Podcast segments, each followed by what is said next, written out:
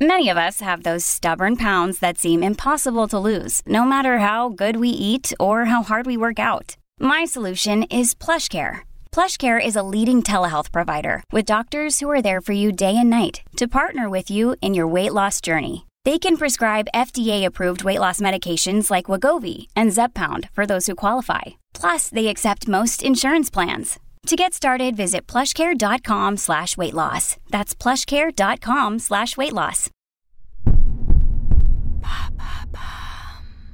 Comment stimuler la production des hormones du bonheur? Merci d'avoir posé la question.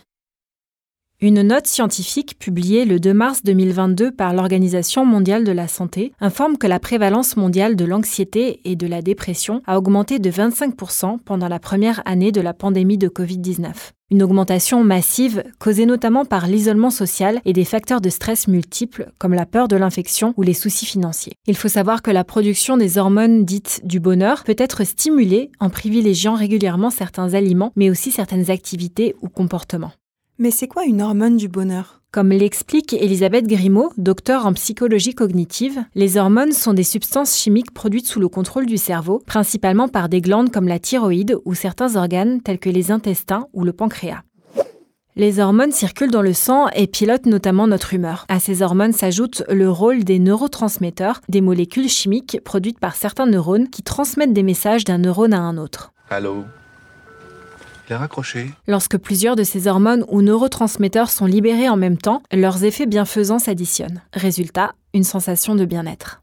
Et au quotidien, ça se passe comment? Elisabeth Grimaud donne l'exemple d'un jeu de société, parce que c'est à la fois une activité intellectuelle, sociale et ludique. Il permet la sécrétion de trois hormones, sérotonine, ocytocine et dopamine.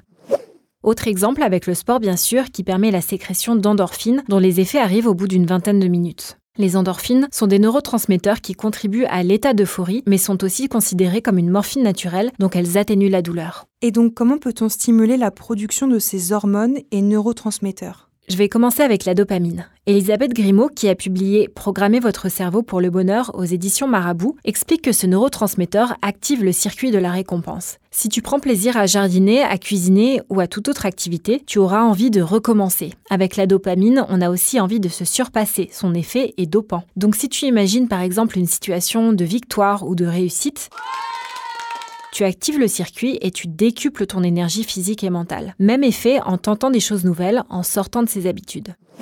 Côté alimentation, les produits laitiers, les légumes secs ou les œufs contiennent de la tyrosine, un acide aminé essentiel qui participe à la diffusion de la dopamine dans le corps. On dit que l'ocytocine est l'hormone du lien, de l'attachement. Est-ce que c'est le cas? On peut dire ça oui, car elle s'éveille à la pensée d'un être aimé ou avec lequel on est en confiance. Elle intervient aussi dans le processus d'empathie. Pour la stimuler, les danses à deux ou en groupe sont une bonne idée, mais aussi tout simplement le fait d'entretenir des relations de qualité et des moments d'intimité. La présence et le soin aux animaux de compagnie ou encore la pratique du bénévolat sont aussi d'excellents stimulants.